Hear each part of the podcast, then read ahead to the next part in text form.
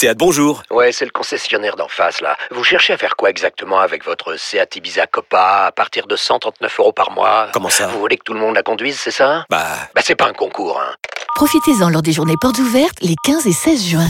Seat Ibiza Copa TSI 95 chevaux, LLD 37 mois et 30 000 km. Premier loyer de 1500 euros après déduction de la remise conseillée de 5500 euros et si accord par Volkswagen Bank. Offre à particulier dans le réseau participant jusqu'au 16 juin 2024. Conditions sur seat.fr. Pensez à covoiturer. Vous écoutez RMC. Il faut qu'on dise un mot de Renato Sanchez quand même, euh, les gars. Ça faisait partie des trois points de, de Daniel, je crois. Bah, parce que moi, encore une fois, je, je vois chez ce joueur, euh, alors qui, comme souvent sur la fin de la seconde période, a, a, a, baissé, mais sur la première période, même le début de la deuxième, je vois chez ce mec-là des capacités qui sont celles d'un joueur de très haut niveau, euh, dans la récupération de balles, la capacité à casser les lignes, à avancer avec le ballon, même sa qualité de passe. Euh, je, je, je, veux voir ce mec mieux entouré dans une grosse équipe. Je, je vois pas ce qui peut l'empêcher. Euh... Plusieurs choses. Pas quelque chose, quelques petites choses. Par exemple, tu as parlé d'être dans le très haut niveau après 10 mois. Ouais. Tu as parlé de sa régularité sur la euh, sur tout un match. Tout un match. Tu ouais. as parlé.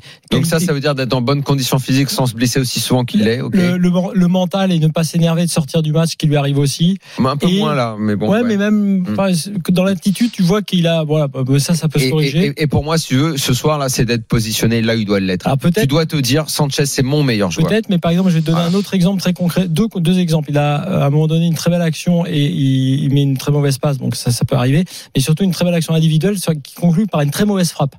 Et, et, pareil, en niveau Ligue des Champions, cette la mauvaise, la, la mauvaise frappe, frappe tu veux dire quand il, il, part sur le côté, il rentre un peu à l'intérieur. Il rentre carrément ah, à l'intérieur. T'es un peu dur, t'es un peu dur avec cette frappe là quand même.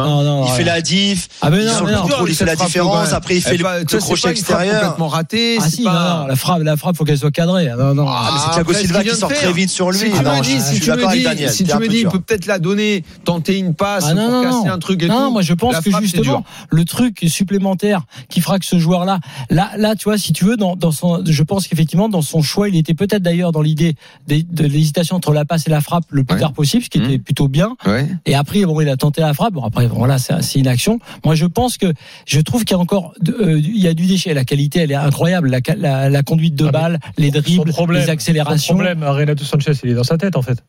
On sait que c'est un gars qui est assez immature. Galtier disait la saison dernière, il faut qu'il soit suivi par un mais- psy. mais soit, soit le ce palier, c'est le palier qu'il faut soit ce gars-là, en fait. il va, il va Peut-être que croiser. dans 5-6 ans, il aura Soit grandi. si ce gars-là croise le coach, qui le met à sa position préférentielle et le fait jouer, pour moi, ce mec, il a, il a le niveau pour, euh, pour jouer vraiment très haut. Il a, il, il, il a tout. C'est incroyable ce qu'il est, ce qu'il fait au milieu. Moi, j'aime beaucoup ce joueur, mais ça fait très longtemps. Mais le problème, c'est que ça fait très longtemps qu'il n'arrive pas là où je pense qu'il doit arriver. Donc, je me demande si à un moment, ça va pas être rédhibitoire, mais bon. Il y avait pas mal de clubs anglais avec des, des scouts aujourd'hui à Stamford Bridge justement pour voir Renato Sanchez. Eh, Euh, Et parce, que, parce Après, il accepte pas Botman toujours d'être mis en concurrence, tu vois. Et s'il veut aller dans un gros club, ça va être dur pour lui de se dire, il y a peut-être un mec, il faut que je lui prenne sa place.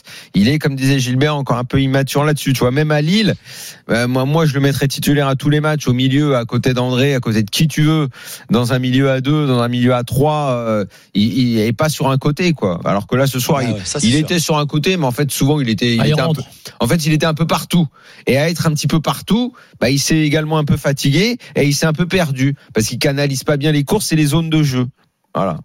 Et puis je pense qu'il a aussi beaucoup de travail à faire tout seul, quoi, pour créer, pour créer. Il y a que lui dans un milieu Onana, Cheka, André et Renato Sanchez avec Bamba, mais ils sont que, il y a que lui et Bamba qui peuvent créer du, du- quelque chose dans dans un milieu de terrain pareil contre une équipe de Chelsea. Donc je pense qu'effectivement ça prend beaucoup de beaucoup d'énergie. Moi j'ai beaucoup aimé Bamba aussi parce que Ouais. Ouais, c'est vrai, pas mal. ouais. déjà Ouais. il a, je crois, il touche 81 ballons, il réussit tous ses dribbles. Euh, il, Beaucoup il d'efforts. fait trois, ouais, trois passes clés ou un truc comme. Il est vraiment tu. Après tout n'est pas parfait, bien sûr. Il y a encore du déchet aussi, comme disait Mais contre une équipe pareille, c'est aussi normal que tu aies du déchet parce qu'ils sont tellement forts, ils sont tellement bien Ah, Bamba, organisés. c'est un mec mais au comme moins, un il a essayé. a trouvé un contrat en Angleterre. Bamba, il va pouvoir trouver. hein.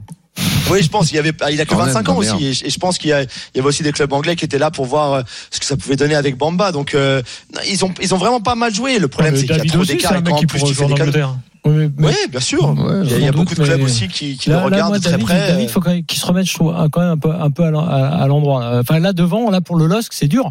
Parce que David marque moins et Boué et Yilmaz y est plus. Mm. Donc, c'est vrai aussi que même, que même si tu arrives à mettre le ballon dans la surface, euh, c'est compliqué aussi de, tu vois que eux ils sortent Lukaku, ils ont un qui marque. Euh, toi t'as pas la même chose de l'autre côté non plus, mais bon, c'est.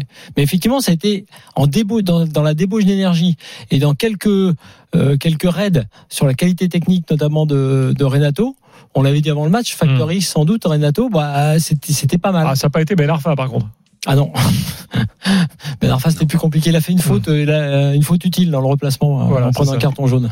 Euh, là, je pense que si on compte sur Ben Arfa, euh, ce niveau de jeu, cette vitesse et tout, là, ça va être compliqué. Là. Sans avoir joué au foot depuis six mois, c'est vrai que c'est. Ouais, c'est ça va être un peu dur.